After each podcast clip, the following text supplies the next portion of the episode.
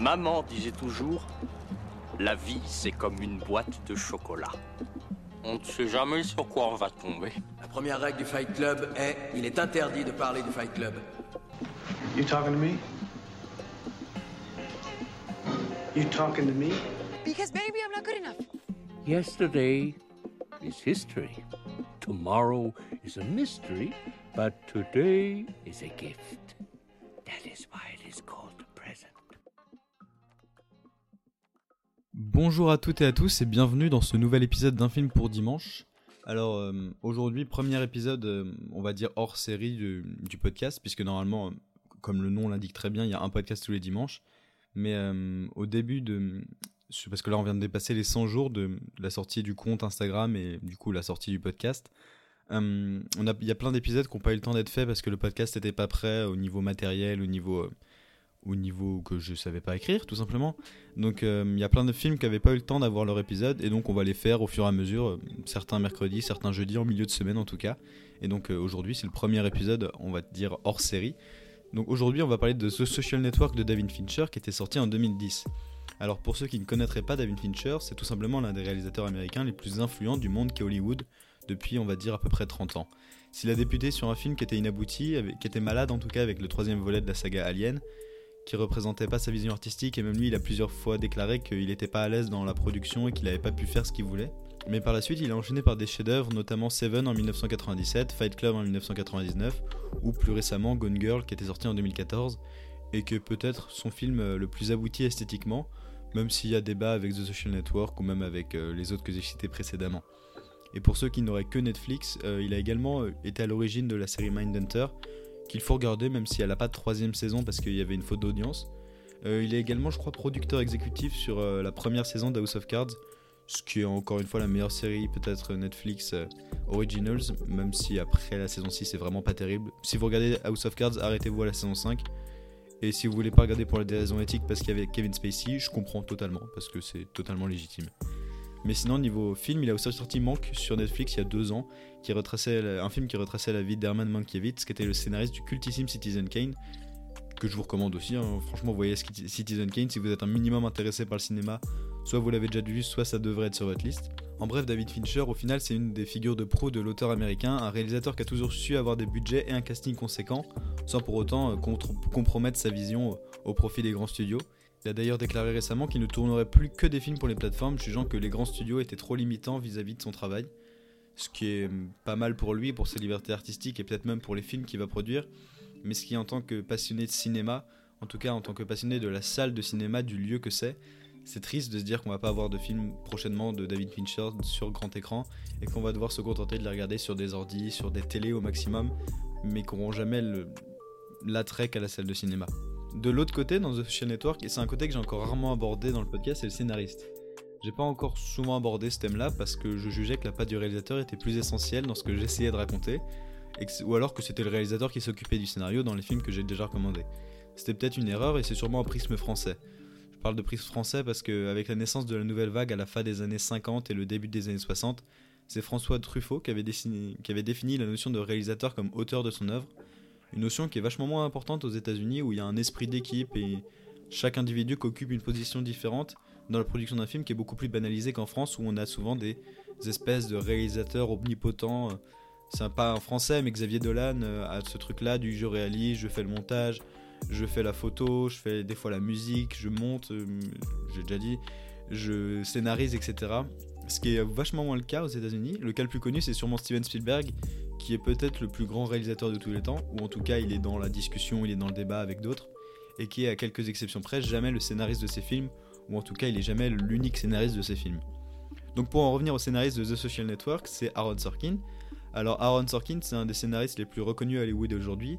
Déjà parce qu'il a une patte qui est particulière, les scénarios d'Aaron Sorkin sont très reconnaissables par des dialogues qui sont incessants et souvent très verbeux. Il a une capacité à faire des sortes de ping-pong constants entre ses personnages, ce qui fait qu'on s'ennuie jamais mais qu'il faut être concentré et actif dans le visionnage d'un film scénarisé par Sorkin. Parmi ses travaux les plus connus, on peut retrouver le Steve Jobs de Danny Boyle avec Michael Fassbender en rôle titre, la série The Newsroom, ce qui est disponible sur euh, OCS en France ou sur HBO Max si vous n'habitez pas en France, ou encore plus récemment des films dont il est également le réalisateur, à savoir Le Grand Jeu avec euh, Idris Elba et Jessica Chastain, ou encore Les 7 de Chicago, toujours sur Netflix. J'ai l'impression que c'est un peu un leitmotiv aujourd'hui. Pour conclure sur la présentation de ce qui entoure le film, parlons un petit peu des acteurs, parce que je vais pas beaucoup en reparler dans, ce podcast-là. On a en rôle titre Jesse Eisenberg, euh, on a Andrew Garfield qui est devenu depuis euh, l'espèce d'amour de, toute une génération. Et je sais qu'il y en a dans le podcast euh, qui écoutent et qui sont fans d'Andrew Garfield. Ou encore Armie Hammer. Alors, petit disclaimer sur Armie Hammer, parce que hum, vous le connaissez peut-être, parce qu'il jouait le copain de hum, Timothée Chalamet dans le superbe Call Me By Your Name. Mais euh, depuis, il y a eu des trucs, des rumeurs sur euh, un possible cannibalisme de Armie Hammer. Donc, je sais pas si on va le revoir un de ces jours, mais en tout cas, dans le film, il est très bon. Et les rumeurs, je ne sais pas si elles ont été validées, etc. Je me suis un peu mis à l'écart de, de ça parce que c'est un peu glauque. Et sinon, euh, dans des plus petits rôles, on a une de mes actrices préférées, à savoir Rooney Mara. D'ailleurs, en parlant de Rooney Mara, et pour continuer ce que je disais au début du podcast sur les, les podcasts qui sortiront le mercredi et le jeudi, il y aura un podcast sur Her. Je sais pas encore quand, mais il faut que je parle de ce film. Il est beaucoup trop incroyable pour qu'il n'y ait pas d'épisode dessus. Mais après avoir parlé de tout ça, en fait, c'est quoi The Social Network? The Social Network, c'est un film sur la création de Facebook, ou plutôt un récit sur deux ans de la vie de Mark Zuckerberg entre ses débuts à Harvard jusqu'à ses premiers déboires devant la justice, suite à des conflits internes après le début du succès de Facebook. Et pour ceux qui ne l'auraient pas vu, ça ressemblait à ça. Hey, Mark, Wardo, you and Eric split up. how did you know that? It's on your blog. Yeah, Are you alright? I need you. I'm here for you. No, I need the algorithm used to rank chess players. Are you okay? We're ranking girls. You mean other students? Yeah. You think this is such a good idea? I need the algorithm. Mark. I need the algorithm.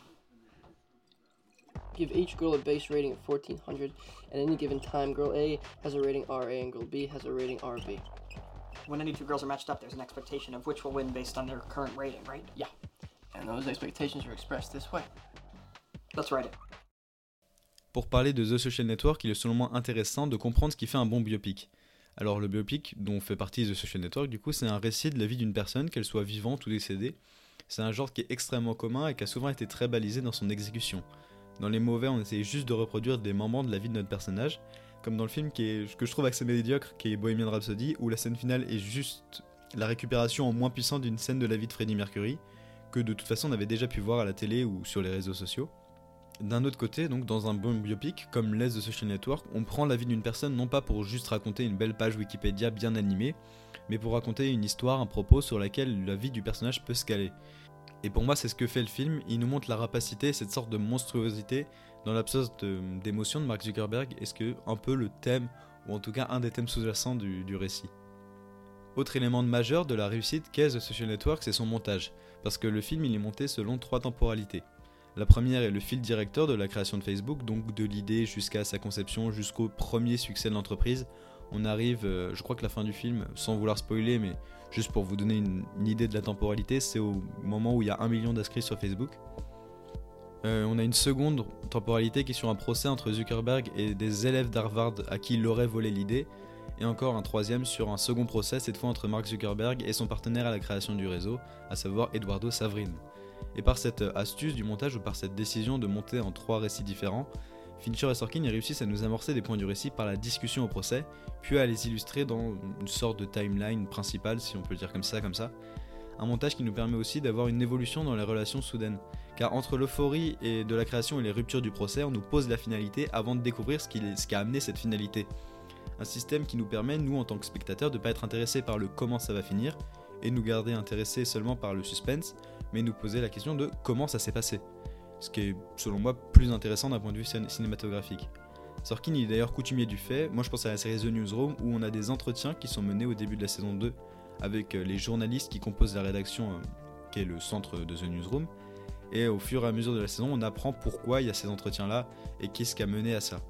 Mais au-delà du montage, Sorkin nous permet de nous plonger dans le monde que sont les grandes affaires, quand des hommes d'une élite se battent pour être toujours plus dans une élite, car c'est un des points ayant poussé Zuckerberg à fonder ce qui est devenu Facebook. Pour mettre en scène le travail de Sorkin, Fincher y passe par deux techniques. D'un côté la mise en scène, la mise en scène de The Social Network elle est toujours dynamique et elle passe d'un plan à l'autre, elle laisse jamais de répit à nos personnages et aux spectateurs. On a des scènes qui s'enchaînent au même rythme que les points de vue.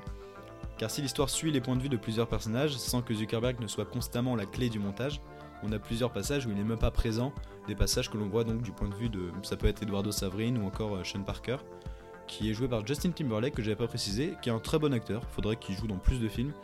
Et euh, à vie personnelle, faudrait qu'il joue dans plus de films qu'il ne fasse de chansons, parce que sa musique est pas ouf. Euh, ce qui montre encore une fois que Fincher et Sorkin ils voulaient pas faire un biopic qui était trop traditionnel. Parce que comme je l'ai dit un peu, le biopic c'est un piège en soi.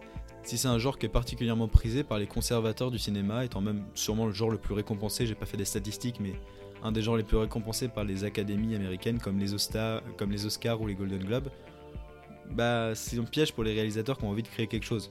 Moi je peux penser à des films moyens comme Le Discours d'un roi ou Green Book qui sont repartis avec l'Oscar du meilleur film, mais qui en termes de cinéma sont des films qui sont au minimum banal, au pire nul. Il n'y a pas grand chose à tirer de ces films là. On apprend une belle histoire, d'accord, il y a machin qui a fait ça, c'est quelque chose de pas mal.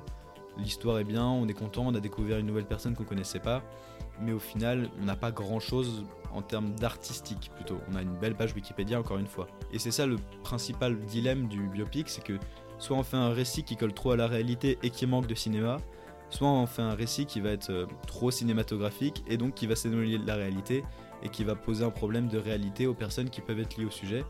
Et c'est le cas de The Social Network qui, malgré tout mon amour, n'a pas échappé à ces critiques-là, notamment par le fait que Mark Zuckerberg euh, a dit que le film avait donné des intentions qui n'étaient pas les bonnes sur la création de Facebook et que, en tout cas, il l'avait dépeint comme euh, une personne qui avait créé Facebook pour euh, combler une rupture, une rupture qui a été faite dans le film avec un personnage fictionnel qui n'existe pas, qui s'appelle Erika Albright, et donc le réseau social serait né de la frustration de son créateur. Mais si cette histoire-là de la rupture elle est fausse, le thème que voulaient aborder Fincher et Sorkin n'est pas juste ce point de vue précis d'une rupture particulière avec une personne encore une fois particulière. La rupture sert à illustrer, avec la scène d'introduction dans son intégralité, le désir de puissance et de contrôle de Zuckerberg. Sa volonté première, c'est d'intégrer un Final Club qui sont les clubs fermés d'Harvard dans lesquels on ne peut entrer que par cooptation et par invitation. Sauf que j'ai l'impression qu'avec Facebook, Zuckerberg il a créé un Final Club pour chaque personne. Par la possibilité d'accepter ou pas quelqu'un comme son ami sur le réseau, chaque personne devient le patron de son Final Club personnel. C'est en quelque sorte le côté exclusif de Facebook qui a fait son succès. Dès sa création, destinée à l'origine uniquement aux grandes facs américaines puis c'est étendu d'abord aux universités européennes, puis euh, au monde entier. On a besoin d'être accepté pour entrer dans un groupe, on a besoin d'être accepté pour être ami avec une personne, on a besoin d'être accepté pour savoir qui peut voir ce que l'on poste. Zuckerberg, il a créé un réseau social dont la clé de voûte, c'est l'acceptation sociale. Comme si un milliard de personnes jouaient dans la même cour de récré de collège, et que chacun décidait si la personne était digne ou non d'accéder à sa vie privée, ou même à la possibilité de discuter avec lui. C'est ce qui montre le côté sans émotion de Zuckerberg. C'est un des éléments clés du film et notre personnage il est toujours montré comme très robotique dans sa façon de penser, ou en tout cas très cartésien. Il est dépeint comme capable de prendre les pires décisions sans, aucun remords.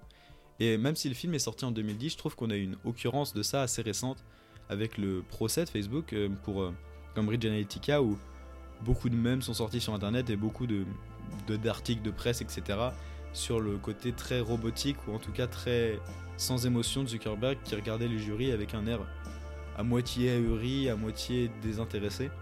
Et c'est une sorte de détachement constant du reste des personnes qui se revoient dans le film, comme s'il n'avait pas d'importance à tout ce qui l'entourait. Ce qui dénote aussi d'un certain ego ou d'un égoïsme. Ses amis peuvent être jetés sous le bus si cela lui permet de progresser vers ses ambitions, ses objectifs personnels. On a même parfois l'impression dans le film qu'il vit à l'écart du reste du monde, comme s'il était le seul à voir là où il veut aller et comment il souhaite y aller. Et pour cela, il ne doit prendre aucun risque pouvant nuire à son entreprise, donc il se permet de jeter des collaborateurs dérangeants dès qu'il en a la possibilité. The Social Network, au final, c'est une leçon de comment on fait un bon film. On a un script ciselé et précis, on a un réalisateur qui s'amuse à essayer de suivre les idées de son scénariste, on a un casting qui est parfaitement casté et parfaitement dirigé également, et même si j'en ai pas parlé, la photographie légèrement orangée et bleutée tout le long du film est selon moi également un travail d'orfèvre. Tous les ingrédients sont donc réunis pour faire ce qui est selon moi le meilleur biopic des années 2010 et certainement un des meilleurs films de cette décennie tout court. Merci d'avoir écouté ce nouvel épisode d'un film pour dimanche, j'espère qu'il vous a plu. Pour ceux qui seraient intéressés par le film, il est disponible sur Netflix, sur Amazon Prime, sur Molotov. Euh, il est disponible aussi partout à la location en ligne ou alors au format physique. Toujours privilégiez le format physique s'il vous plaît. Il n'y a, plus assez de DVD et de Blu-ray donc continuez d'en acheter, ça vaut le coup et ça vaudra toujours plus qu'un film que vous voyez sur Netflix. Mais si vous ne pouvez pas, regardez-le sur Netflix, ça sera déjà très bien. Si vous avez des idées de films qui pourraient être intéressants à critiquer, à analyser, je vous invite à les mettre dans les commentaires du podcast ou sur le compte Instagram. Le compte Instagram du podcast qui recommande un film par jour est dans le lien et dans la description de cet épisode. et même partout sur les réseaux sociaux. Si vous tapez euh, arrobase un film pour dimanche, vous devriez pouvoir le trouver quelque part. et Il y a bien un lien qui vous redirigera vers le compte Instagram. Sinon, si le podcast vous plaît, vous pouvez le noter, le commenter, le partager sur les réseaux sociaux, ça m'aidera vraiment. Et d'ailleurs, euh, il y a un compte TikTok qui a ouvert, je sais pas si vous l'avez vu, si vous l'avez vu passer, etc. Qui euh, pourrait mettre en scène, qui met en scène quelques images du film avec un, extrait du podcast. Si vous voulez découvrir à quoi ressemble le film par les images, je vous conseille aussi d'aller vous abonner euh, arobase un film pour dimanche si je ne me trompe pas. Euh, ou hashtag un film pour dimanche. Bref, encore une fois, vous pourrez le trouver sur, euh, sur TikTok si vous cherchez un petit peu. Et sinon, moi je vous dis à dimanche prochain pour un nouveau film qui j'espère vous plaira. Oh, and in case I don't see you, good afternoon, good evening, and good night.